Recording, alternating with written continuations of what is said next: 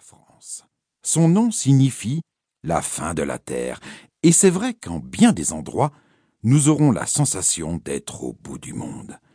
Mais pour l'heure, voici tout d'abord la petite station balnéaire de Lokirek. Elle doit à la situation plein sud de ses plages, à l'abri du vent, d'être l'un des endroits les plus recherchés du Finistère Nord et l'un des plus chics.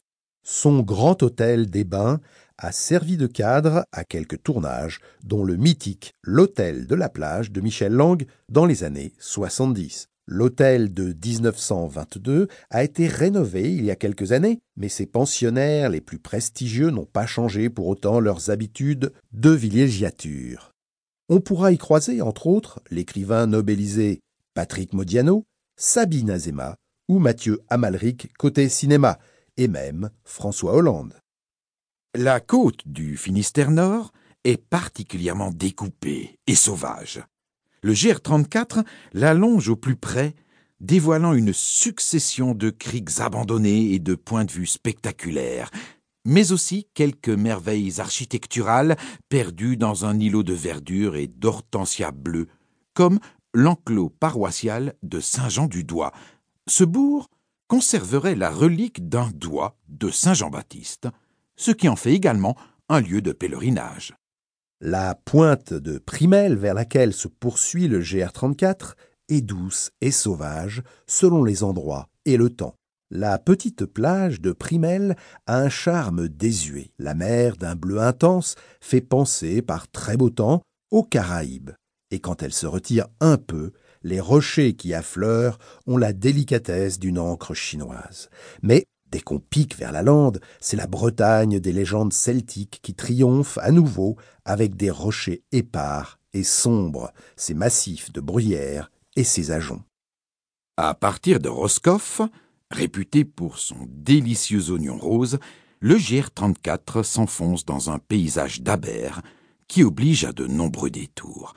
Les abers, un mot qui signifie estuaire en breton, sont de petits fleuves côtiers résultant de la montée de la mer qui s'enfonce dans les terres. Le sentier des phares qui lui succède rappelle que, jadis, cette côte était celle des naufrages. Pour voir le point où se rencontrent la Manche et l'Atlantique, il faudra pousser jusqu'à la pointe de Corsen. Ce cap est aussi le point le plus à l'ouest de la France métropolitaine. En descendant vers le Finistère Sud, le GR34 emprunte les côtes découpées du parc naturel d'Armorique. La presqu'île de Crozon fait partie des sites les plus enchanteurs de Bretagne. C'est la petite croix à trois branches qui caractérise le bout du Finistère. La pointe de Pénir est recouverte d'une lande rase battue par le vent. Avec ses falaises déchiquetées qui s'avancent dans l'océan, elle contraste avec la douceur presque méditerranéenne de la presqu'île de l'île Vierge, avec ses pins odorants et les eaux transparentes de sa plage. Celle-ci est classée septième plus jolie plage d'Europe. Le GR34 longe ensuite les plages de la baie des Trépassés, où, selon la légende, les cadavres des naufragés venaient s'échouer. Puis, c'est la pointe du Rat et son paysage légendaire qui nous transporte jusqu'à l'aube de l'humanité dans la fureur des bouleversements géologiques. C'est ensuite la baie d'Audierne, sur une quarantaine de kilomètres, un territoire rude, où de violentes tempêtes s'abattent en hiver, mais où l'été est doux. Des traces d'habitats anciens prouvent que l'homme s'y est installé il y a 450 000 ans. À la pointe de la Torche, qui ferme cet arc de rivage sauvage au sud, un dolmen de la période mégalithique, à la silhouette mystérieuse, veille sur les surfeurs.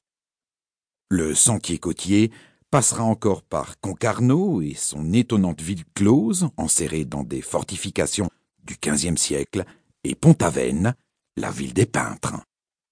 Vous trouverez le reste du chemin illustré de magnifiques photographies dans notre magazine Écoute de juin.